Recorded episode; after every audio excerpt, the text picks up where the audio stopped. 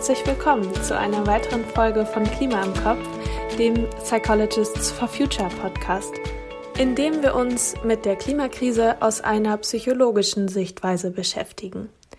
Ich bin Gisa, Psychologiestudentin und habe heute Tobi mit dabei, ebenfalls Psychologiestudent. Wir haben mit der Folge 12 bereits eine Folge zum Thema Mobilität veröffentlicht. Dort lag der Fokus besonders auf dem Auto und auf dem Nahverkehr, also eher auf der täglichen Mobilität. Heute soll es um das Thema Reisen gehen. Stell dir vor, du liegst am Strand, neben drei Palmen und schaust auf ein türkises Meer. Du hörst das Meeresrauschen und hast vielleicht deinen Lieblingscocktail in der Hand. Leider gibt es so etwas in Deutschland selten. Außer vielleicht im überdachten Badeparadies. Aber wenn ich jetzt endlich in meinem wohlverdienten Urlaub fahre oder fliege, da möchte ich mich ja auch richtig entspannen und abschalten können. Das geht nur am einfachsten, wenn es weit weg ist. Und wann kann ich denn dann endlich mal Urlaub machen von der Klimakrise? Ich will ja nicht die ganze Zeit ein schlechtes Gewissen haben, nur weil ich einmal mit dem Flieger zu den Malediven fliege. Blöderweise ist das Fliegen aber ein großer Klimakiller. Ein Hin- und Rückflug von Düsseldorf nach New York übersteigt das klimaverträgliche Jahresbudget eines Menschen um fast das Doppelte. Aber wie können wir dann nachhaltig reisen? Wie können wir unsere Bedürfnisse nach Entspannung und Erholung erfüllen, ohne unserem Planeten zu schaden? Um diese Fragen und viele weitere rund ums Thema Reisen geht es im weiteren Verlauf und dafür haben wir uns mit dem Psychologen Dr. L ausgetauscht, der das Buch Psychology of Travel, die Psychologie des Reisens geschrieben hat und im Anschluss haben wir mit Monika, Ärztin und Psychoanalytikerin sowie Kollegin der Psychologists for Future über das Thema Flugscham gesprochen. Leider konnten wir das Gespräch mit Dr. L nicht direkt für den Podcast aufnehmen und daher sprechen wir gleich mit Nicola, unserer Co-Podcasterin und Psychotherapeutin, die sich zuvor mit Dr. L ausgetauscht hat. Ja, hi Nicola, schön, dass du jetzt auch hier mit in die Runde gekommen bist. Und du hast dich ja auch ein bisschen mehr mit der Frage auseinandergesetzt, was ist nachhaltiges Reisen und hast dich dazu ja auch mit dem äh, Dr. L dem Buchautoren von Psychology of Travel, unterhalten. Wir sind jetzt total gespannt, was er dir so für Erkenntnisse und ähm, Antworten gegeben hat. Äh, magst du uns ein bisschen erzählen, wie das Gespräch so verlaufen ist? Ja, hi Gisa, hi Tobi, schön, dass ich heute auch mit dabei bin. Ähm, ich würde gerne anfangen, euch mal zu fragen, ähm, was ist das, woran ihr euch erinnert, wenn ihr an eure letzte Reise zurückdenkt? Was für Erinnerungen kommen euch da in den Kopf? Also meine ist schon lange her. ich muss mal ein bisschen überlegen. Ich würde sagen Sorglosigkeit. Und also ich finde diese, dieser Effekt vom Abschalten, der ist mir besonders irgendwie so präsent, wenn ich da zurückdenke. Letzter richtiger Urlaub. Was hast du für eine, für eine Szene oder für ein Bild so im Kopf, wenn du an den letzten Urlaub denkst? Ja, ich war letztes Jahr für eine Woche lang in der Schweiz zum Wandern und davor eine Woche lang in Italien. Und ja, das, die einzigen Problemchen, mit denen man sich beschäftigt im Alltag, sind ja dann, ah, was essen wir jetzt heute? Wo gehen wir heute wandern? ähm, ja, wann, wann wollen wir das machen? Und man, man beschäftigt sich quasi nur mit sehr leichten und schönen Themen, Tag ein, Tag aus. Und das bringt eben dann so eine Leichtigkeit und Sorglosigkeit mit sich. Ja, bei mir war das auch ähnlich. Ähm, jetzt ist mir eingefallen, dass es doch erst einen Monat her war, als ich meinen letzten Urlaub gemacht habe.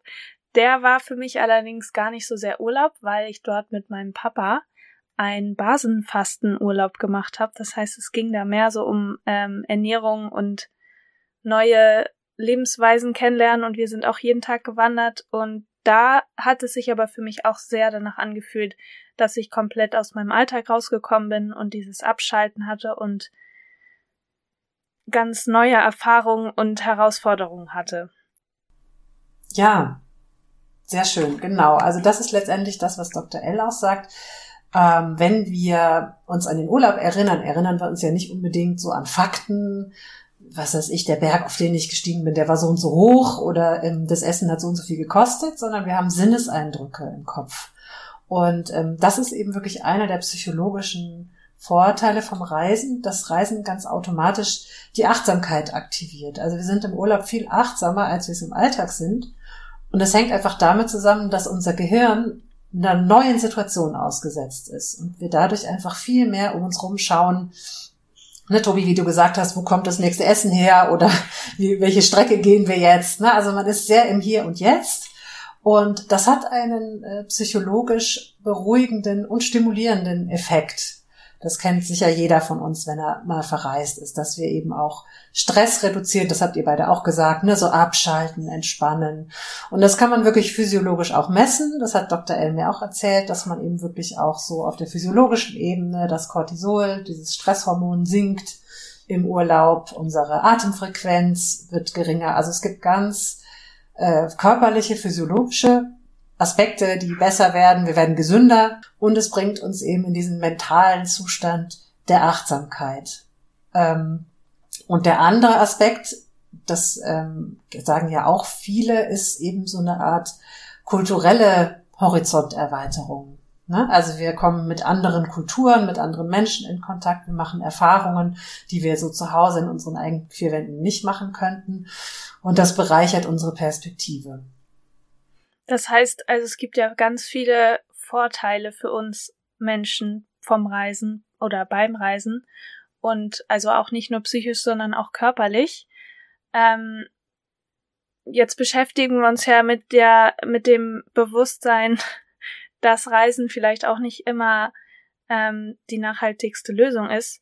Was würdest du denn sagen? Ähm, wie kann man das für sich selber rechtfertigen oder wie kann man mit einem guten Gewissen trotzdem noch auf Reisen gehen in der heutigen Zeit. Ja, ich habe Dr. L mal gefragt, was ist denn, wäre denn, was würde psychologisch gesehen denn passieren, wenn wir alle nicht mehr verreisen würden? Ne? Das wäre ja eine Lösung für die Nachhaltigkeit, wenn wir alle zu Hause bleiben, dann beeinflussen wir alle positiv äh, das Klima und können alle dazu beitragen, dass wir hier besser leben können. Und dann hat er gesagt, na so einen kleinen Vorgeschmack haben wir durch die Pandemie schon bekommen. Denn äh, da hat man gemerkt, wenn Leute wirklich zu lange ähm, ja, man muss fast sagen, eingesperrt sind und äh, ihren Radius so verkleinern, dass das äh, psychische Konsequenzen hat. Also Angststörungen haben zugenommen, Depressionen haben zugenommen.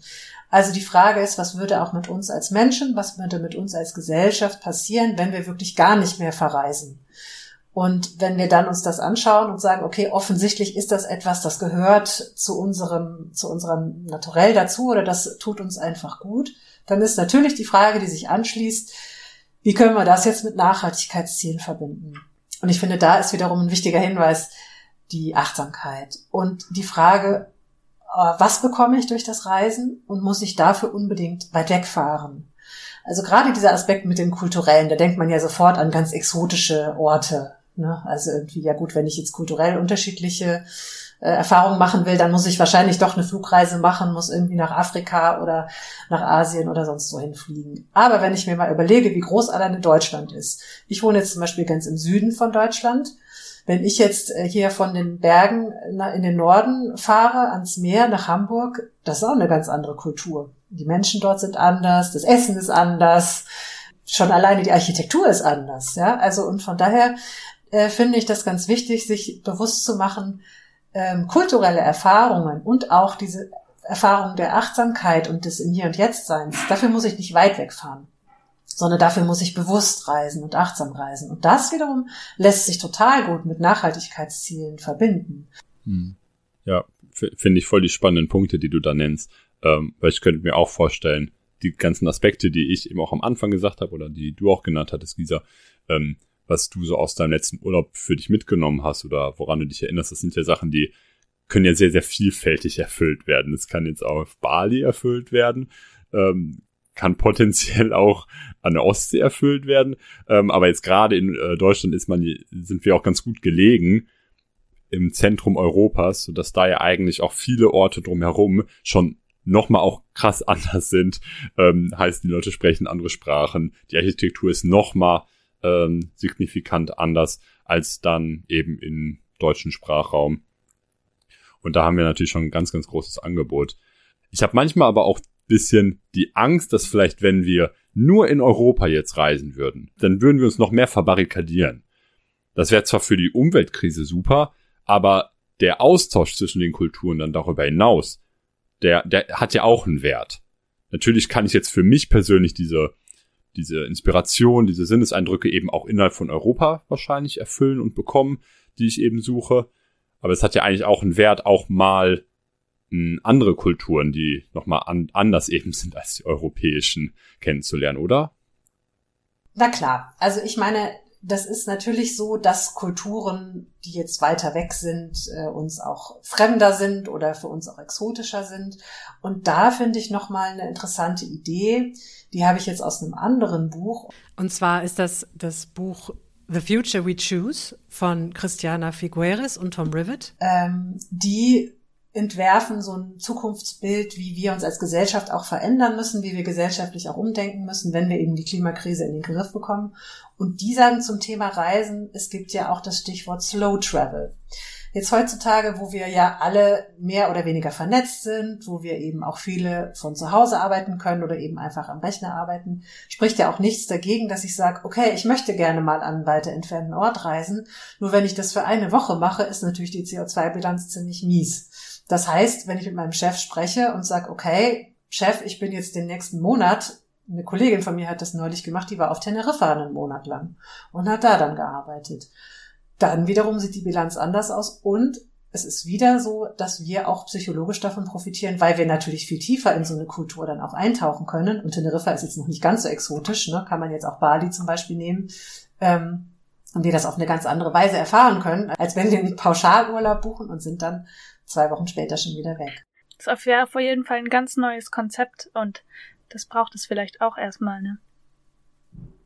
Genau, und ich glaube, wenn ich mich dann, und das ist auch wieder so der psychologische Aspekt, wenn ich mich dann entscheide und wenn ich jetzt eben auch sage, gut, also ich kann nicht irgendwie von unterwegs aus arbeiten, ich habe eben nur diese zwei Wochen Jahresurlaub und dann möchte ich unbedingt mal nach Bali oder nach Mexiko oder was weiß ich, dann ist das ja auch in Ordnung. Dann kann ich das ja eben auch ganz bewusst machen und kann auch sagen, okay, das ist jetzt meine Reise, die mache ich auch für mich und ich weiß, dass ich da äh, jetzt diese Flugreise in Kauf nehme, aber ich kann von den Erfahrungen, die ich da mache, ja auch lange noch zehren. Also ich finde, das ist wieder diese Frage, ne, sollten wir jetzt gar nicht mehr reisen oder wenn wir es tun, sollten wir uns dann eben ganz bewusst dazu entscheiden und es dann auch achtsam machen.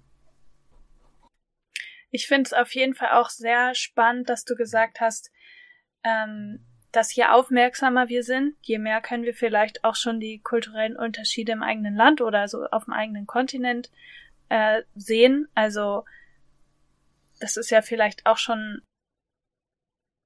ein einfach so ein Mindset, was wir selber uns aneignen können, wodurch vielleicht auch so dieses das Gefühl, dass wir was verpassen, wenn wir jetzt nicht ans andere Ende der Welt fliegen oder eben uns so spannende Erfahrungen fehlen, dass wir da auch bei uns selber anfangen können und aufmerksamer sein können.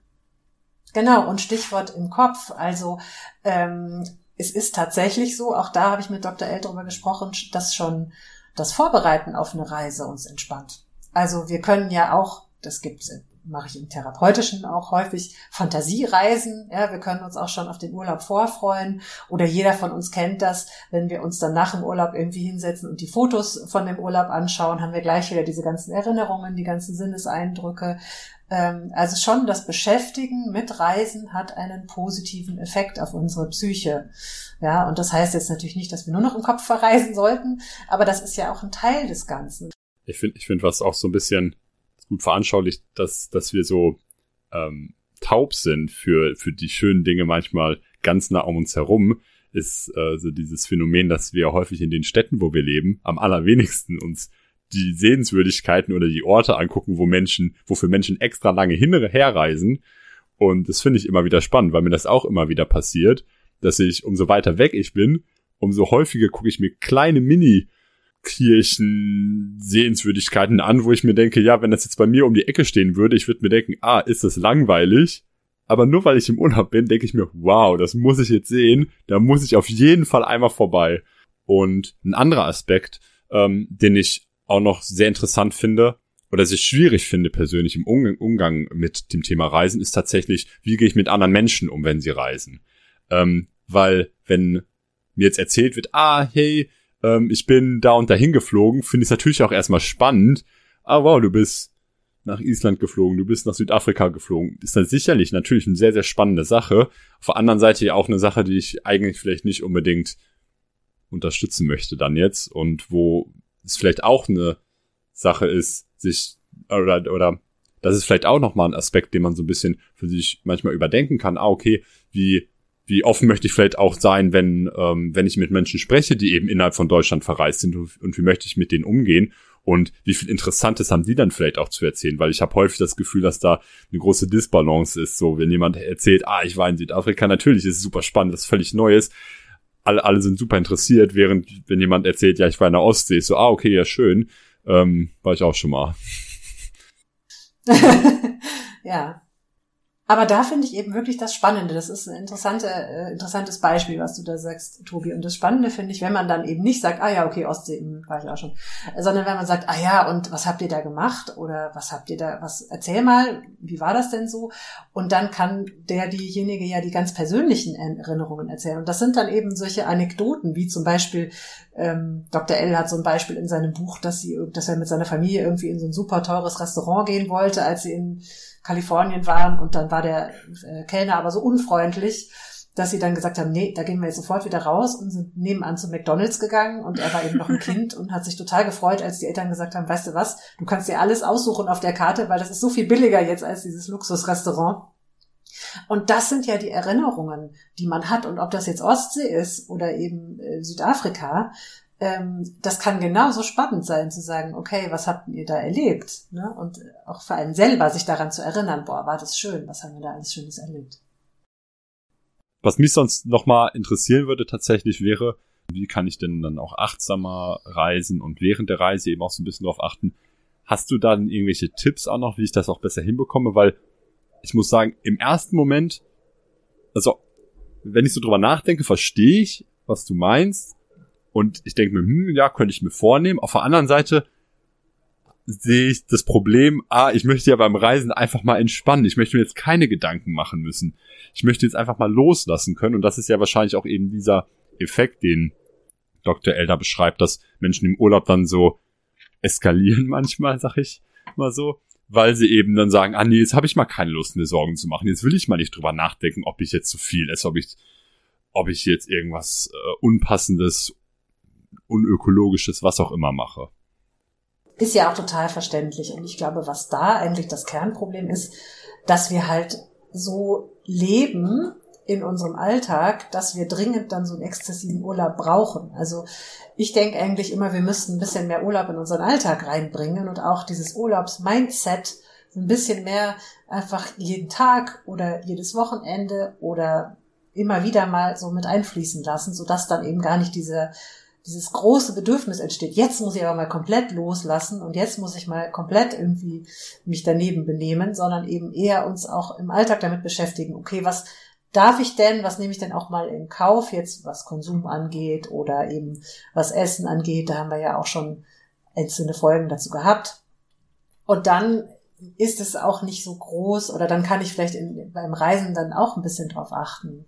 Und ich glaube, das ist echt so ein ganz guter Tipp für auch unsere Zuhörenden. Ähm, einfach das Reisen oder die Einstellung, die mit dem Reisen, mit dem achtsamen und nachhaltigen Reisen einhergeht, das kann man üben im Alltag. Ich kann zum Beispiel sagen, äh, ich gehe jetzt mal tatsächlich achtsam durch meine Stadt. Ich mache mal einen Stadtspaziergang. Wie fühlt sich das an und was macht das für einen Unterschied eben dazu, wenn ich jetzt äh, zum Einkaufen gehe oder zum nächsten Zahnarzttermin? Und das ist, glaube ich, etwas, dadurch kommen wir besser und leichter in dieses Mindset, in dieses Reisegefühl hinein und können es dann auch, denke ich, leichter umsetzen, wenn wir tatsächlich verreisen. Ja, Nicola, vielen Dank für deine vielen interessanten Erkenntnisse von Dr. L und dass du dich mit ihm auseinandergesetzt hast und sagen erstmal Tschüss. Ja, danke euch. Schön, dass ich dabei war. Vielen lieben Dank. Tschüss. Nachdem wir jetzt wissen, was Reisen für uns bedeutet und wie wichtig Urlaub ist, wollen wir uns als nächstes mit Monika unterhalten. und mehr auf das Thema Flugscham zu sprechen kommen, denn Monika ist Expertin in diesem Bereich. Hallo Monika, schön, dass du heute dabei bist und uns beim Podcast unterstützt und wir dir ein paar Fragen stellen können zum Thema Flugscham. Du hast dich ja schon intensiv mit dem Thema beschäftigt und Flugscham ist ja schon seit ein paar Jahren doch ein immer geläufigerer Begriff. Und ähm, laut gewissen Zahlen ist es auch so, dass 26 Prozent vor allem der jungen Menschen in Deutschland auch schon mal Flugscham erlebt haben. Flugscham ist aber natürlich auch ein bisschen ein, ein schwer fassbarer Begriff. Deswegen wird uns als erstes mal interessieren, was du denn oder wie du Flugscham beschreiben würdest. Was ist Flugscham? Ja, äh, erstmal danke, dass ich mit euch hier im Gespräch sein kann. Ja, der Begriff Flugskam kommt sozusagen aus Schweden. 20 und 2017 wurde da zuerst mal drüber gesprochen, weil mehrere bekannte schwedische Personen erklärten, dass sie nicht mehr fliegen würden. Das Wort drückt auch einen Wertewandel aus. Während Flugreisen früher als Statussymbol galten, hängt ihnen nun was Peinliches an. Ja, und dann so seit 2018 wird dieser Begriff auch von Flugscham in den deutschen Medien verwendet. Meine statistischen Zahlen, nämlich eine Umfrage des äh, Bundesverbandes der deutschen Luftverkehrswirtschaft 2019 spricht sogar davon, dass 44 Prozent der Deutschen sich schämen, wenn sie ein Flugzeug besteigen. Und der Stolz, nicht zu fliegen, gipfelte in Greta Thunbergs Atlantiküberquerung im August 2019. Ich habe mich jetzt gerade, als du das erklärt hast, gefragt, wo denn eigentlich der Unterschied ist zwischen Flugscham und Flugschuldgefühlen, weil für mich klingt das eher so nach Schuldgefühlen, die man eben beim Fliegen hat. Aber es heißt ja Flugscham. Ja, also tatsächlich würde ich sagen, dass eben die Flugscham auch eine Folge ist der Verletzung der eigenen Werte. Also sozusagen eine Gewissensscham. Und eine Gewissensscham ist wiederum Schuldgefühl einfach sehr nahe. Und dann ist es ja so, ein Schuldgefühl an sich schon schlimm genug. Aber Scham geht eben noch tiefer und ist richtig schwer erträglich. Und Schamgefühl ist eben wirklich ein tiefgehendes, weil so bloßstellendes Gefühl. Und es lähmt aber nur, wenn wir nichts zur Wiedergutmachung einleiten oder glauben, nichts tun zu können. Hm um das nochmal ein bisschen konkreter zu bekommen, wovor schäme ich mich denn eigentlich? Wofür? Ja, also ich denke, dass Menschen sich beim Fliegen schämen, weil sie wissen, wie enorm hoch eben die CO2-Emission eines Fluges ist. Es ist ja nach Mallorca hin und zurück zu fliegen in etwa das CO2-Budget äh, ist, was man sonst in einem ganzen Jahr verbraucht, inklusive allem. Und Menschen wissen das und dass eben dieses CO2 zu dieser Erderhitzung und dann, dass das 1,5 Grad Ziel gefährdet ist vom Pariser Abkommen. Das wissen Menschen und deswegen schämen sie sich, ähm, der Welt sowas zuzumuten. Und nochmal auf den Wertekompass zurückzukommen. Das heißt, der Gedankenprozess ist dann, dass ich sozusagen für meine Reise ist es nicht wert, diese große Zahl an CO2 auszustoßen. Das ist sozusagen, was die Scham dann auslöst, deiner Meinung nach? Ja, dass Menschen eben tatsächlich auch die Unsinnigkeit, einfach so mal zum Vergnügen zu fliegen, ohne jetzt so große wirkliche Gründe, ähm, dann auch schon realisieren. Und es geht eben auch letztlich um eine Abwägung der Güter, sozusagen um ethische Fragen, ohne zu moralisieren. Es ist nämlich was anderes, wenn ich für zwei Wochen auf die Malediven fliege, um einen schönen Urlaub zu verbringen, oder wenn ich ein Jahr nach Afrika fliege, um am Slum zum Beispiel einem Aufbauprojekt teilzunehmen, für das ich mich extra qualifiziert habe. Es geht nämlich letztlich darum, möglichst wenig Schaden zu verursachen und einen großen Nutzen zu schaffen. Es ist übrigens auch ähm, das Prinzip vom CO2-Handabdruck. Der CO2-Fußabdruck misst ja, wie viel CO2 jemand emittiert. Und dieser CO2-Handabdruck, der berücksichtigt eben auch sozusagen, was tatsächlich dann an Guten oder Sinnvollen entsteht durch das, was ich emittiere. Also zwar einerseits möglichst wenig Schaden zu verursachen, aber möglichst großen Nutzen zu schaffen im Sinne einer, wenn man mit der Ethik kommt, Nützlichkeitsethik. Und ähm, dass ich denke, beim Flugschamgefühl eben Menschen auch innerlich konfrontiert sind mit normativ richtig und moralisch verantwortlichem Umgang mit äußeren, nicht menschlicher Natur.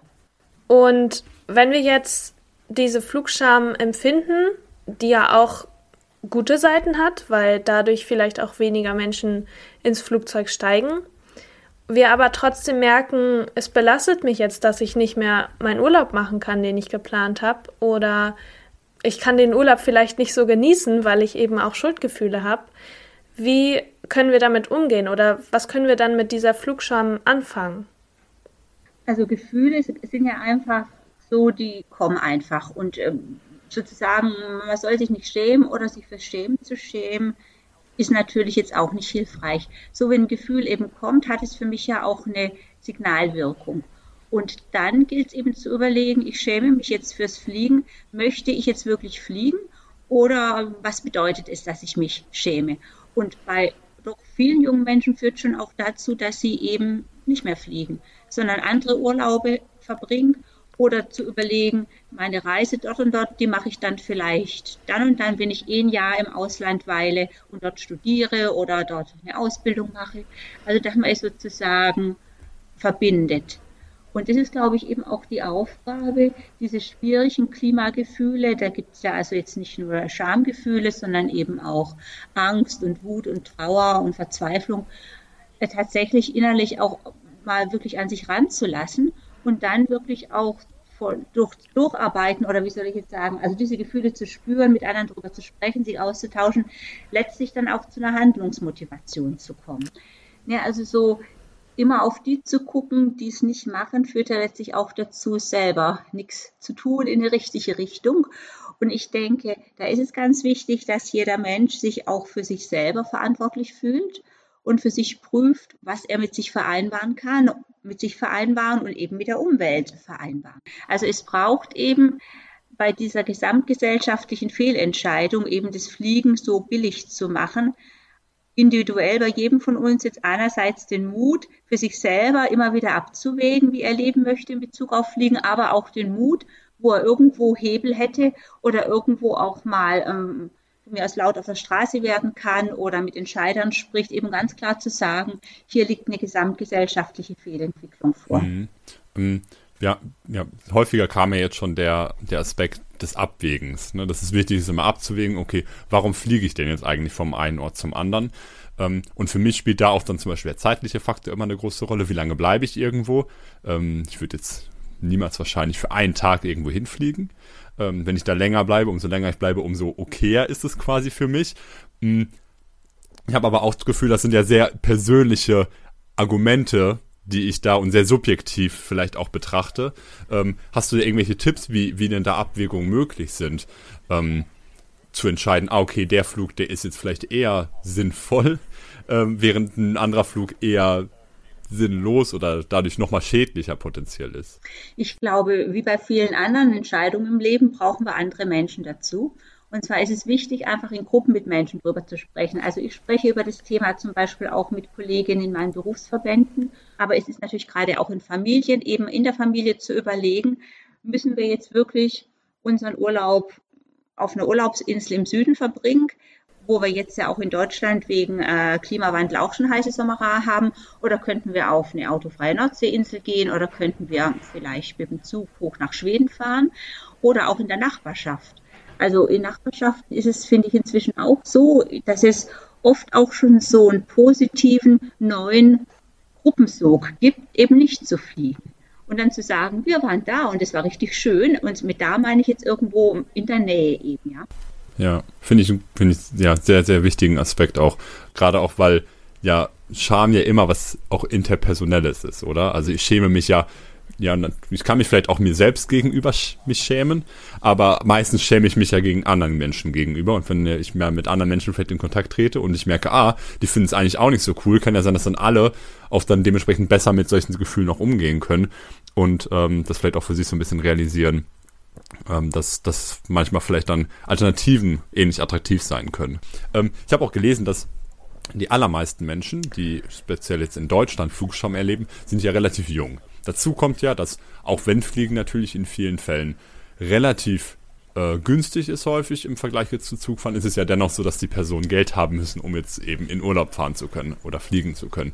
Heißt, das sind auch Personen, die meistens aus verhältnismäßig gut situierten Verhältnissen kommen, die überhaupt in der Lage sind quasi oder in, in die Situation kommen, Flugscham zu erleben, weil für andere Personen, das, die jetzt nicht so viel Geld haben, ja gar nicht erst die Option entsteht, ah, ich könnte jetzt auch den Flieger nehmen, um zwei Wochen auf die Malediven zu fliegen, weil da eben gar kein Geld jetzt vielleicht auch dann da wäre, da den Urlaub zu machen. Also es ist doch vielleicht eigentlich aber ein Problem von einer verhältnismäßig kleinen Gruppe in Deutschland, oder? Also ich würde auf die Frage vielleicht etwas ungewohnt antworten und zwar indem ich eine Studie zitiere und zwar wurde die im Lancet, das ist ein renommiertes medizinisch Fachmedizin, äh, veröffentlicht, Carolyn Hickman und zwar ist es Young People's Voices on Climate Anxiety, Government Betrayal and Moral Injury, a Global Phenomenon. Und da wurden nämlich 10.000 junge Menschen zwischen 16 und 25 Jahren weltweit befragt in zehn Ländern. Und es war dann auch so, dass eben die 10.000 Menschen wirklich auch aus dem globalen Norden und aus dem globalen Süden kamen und auch so verschiedenen sozioökonomischen Schichten angehörten. Und tatsächlich ist es so, dass die jungen Menschen aus den Ländern, in denen die Klimakatastrophe schon heftige Spuren hinterlassen hat, zum Beispiel die Philippinen, in viel höheres Ausmaß an Angst angeben. Und ähm, eine junge Frau hatte da auch so gesagt, jeden Morgen, wenn auf Englisch eben, jeden Morgen, wenn sie aufwacht, ist sie erstaunt, dass sie nicht ertrunken ist, weil nämlich ihre ganze Familie ist schon ertrunken. So, tatsächlich denke ich, dass Menschen in solchen Gegenden des globalen Südens wo eben die Inseln schon untergehen und die Hurricanes extrem zugenommen haben, die sind nicht mit Flugscham beschäftigt, weil die haben erstens kein Geld zu fliegen und zweitens sind die mit Überleben beschäftigt. Sodass das Gefühl der Flugscham vielleicht auch nicht umsonst in Schweden äh, zuerst thematisiert wurde und auch in Nordeuropa und USA jetzt Thema ist. Ich habe auch in USA schon mal an einer Online-Konferenz ähm, teilgenommen, wo auch Flugscham benannt wurde, eben in den reichen Ländern. Das hieß übrigens zwischen den Stühlen, genau diese Ambivalenz. Und ähm, es ist halt so, wenn ähm, das Leben auf dem Spiel steht, äh, wirklich ganz existenziell, dann hat man einfach andere Themen. Jetzt sind wir ja langsam zum Ende gekommen und haben schon einige super spannende Themen besprochen. Hättest du noch ein paar Schlusswörter für uns oder das, was du den Hörenden noch gerne mitgeben möchtest, Monika? Ja, ich denke, für unsere Zukunft braucht es einfach neue Erzählung. Also wir Psychotherapeuten nennen das ja Narrative für eine neue Zukunft. Es braucht nämlich nicht nur das, was vermieden werden soll, sondern sozusagen auch im besten Fall das, was erreicht werden kann.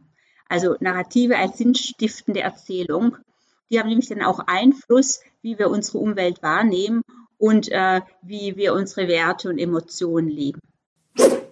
Nach diesem großen Input, lass uns noch mal kurz auf die anfängliche Frage zurückkommen. Und zwar, welche Möglichkeiten sich eigentlich ergeben, nachhaltiger und mit einem besseren Gewissen zu reisen. Und da wollte ich einfach fragen, was hast du denn jetzt für dich persönlich mitgenommen, Tobi? Für mich war besonders spannend dieser Aspekt, den Nicola angesprochen hat, ähm, sich zu überlegen, okay, okay, warum reise ich eigentlich? Und ähm, was ist mir eigentlich dabei wichtig? So, was steckt dahinter? Und äh, gerade diese Sinneseindrücke zum Beispiel, die ja Reisen so spannend machen, weil ich mich da eben mit ganz vielen neuen Sinneseindrücken beschäftige, das fand ich super spannend, weil ich finde, das ist ein schöner Weg, auch Alternativen dann zu finden. Und dann brauche ich vielleicht gar nicht so weit wegreisen und kann eben tatsächlich Orte, die vielleicht gar nicht so weit weg sind und im ersten Moment sehr langweilig erscheinen, auf einmal völlig neu erleben. Und die werden dadurch auch viel attraktiver. Ja, das fand ich auch total spannend. Und für mich ist auf jeden Fall auch noch sehr stecken geblieben, dass Monika darüber geredet hat, dass man diese Schamgefühle oder Schuldgefühle, wie auch immer man sie jetzt für sich interpretiert, auch einfach an sich ranlassen kann und auch einfach mal spüren soll, was bedeutet das und warum habe ich diese Gefühle. Und dass es aber auch nicht immer nur zu Verzweiflung führen muss, sondern eben auch neue, sie hat es genannt, Handlungsmotivationen hervorrufen kann und dass man so vielleicht auch auf neue Ideen kommen kann. Und wie immer laden wir euch natürlich ein, mitzudenken, mitzumachen und ähm, ja, auch mal zu überlegen, wie kannst du vielleicht achtsamer durch den Alltag gehen und achtsamer reisen? Und welche Ideen sind dir beim Hören aufgekommen, wie du deinen Reisen neu denken und immer mal wieder abwägen könntest? Vielen lieben Dank fürs Zuhören. Und wundere dich nicht, die nächste Folge wird nicht wie gewohnt in zwei Wochen erscheinen, denn wir gönnen uns auch mal etwas Urlaub und legen eine kleine Sommerpause ein. Und nochmal der Hinweis, Sharing is Caring. Also falls euch oder dir die Folge gefallen hat, gerne ein nettes Feedback hinterlassen oder eine Empfehlung bei euren Freundinnen aussprechen. Und dann hören wir uns beim nächsten Mal. Ciao!